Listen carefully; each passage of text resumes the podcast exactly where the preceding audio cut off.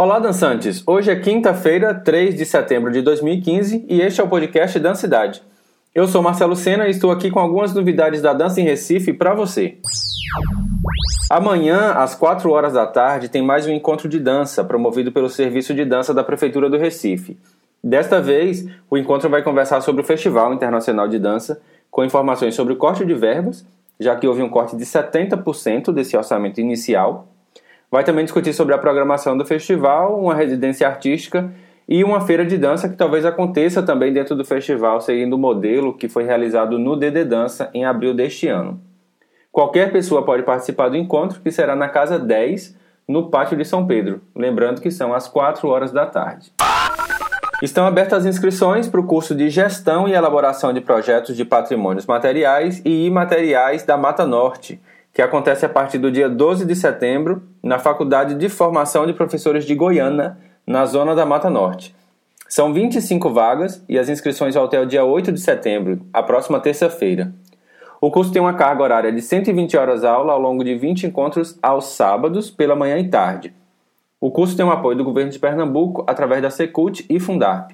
E para se inscrever é necessário preencher e enviar uma ficha de inscrição que está disponível lá no site do curso, que é www.gestão e elaboração de projetos.blogspot.com.br. E continuando a segunda semana municipal da capoeira, hoje tem ações na Escola Municipal General São Martim. Às 9 horas da manhã tem uma vivência de capoeira com os grupos de convivência das pessoas idosas da Prefeitura do Recife. Às 2 horas da tarde, tem a mesa de debate no Passo do Frevo com o tema Capoeira no Futuro, processos organizacionais, processos pedagógicos e internacionalização, com o mestre Mulatinho. Às 6 horas da noite tem uma vivência prática, roda de capoeira e bate-papo, com o Monitor Lobo e Mestre Galvão em São Martim. A programação é completamente gratuita e aberta ao público. Edital aberto para as prefeituras que fizeram adesão ao Sistema Nacional de Cultura.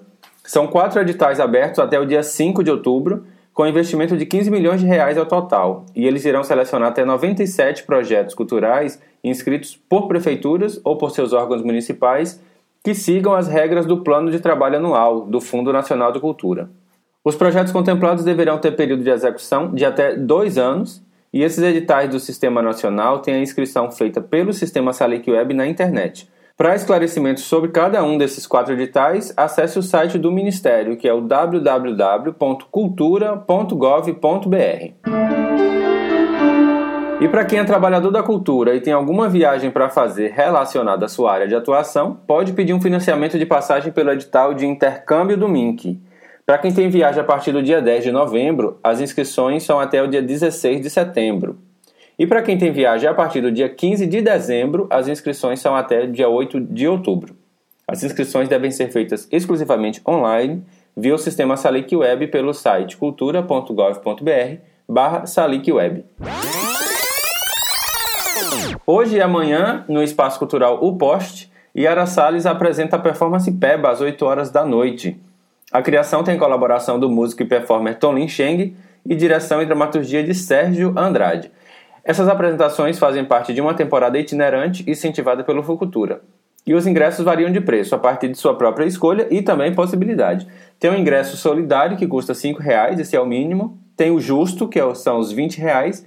E tem o abundante para quem quer pagar acima de R$ reais. Para mais informações, o telefone é o 98608 2627. De hoje, quinta-feira, até o sábado, às 8 horas da noite, tem um espetáculo Tubo de Ensaio, da companhia de dança masculina Jair Moraes, de Curitiba.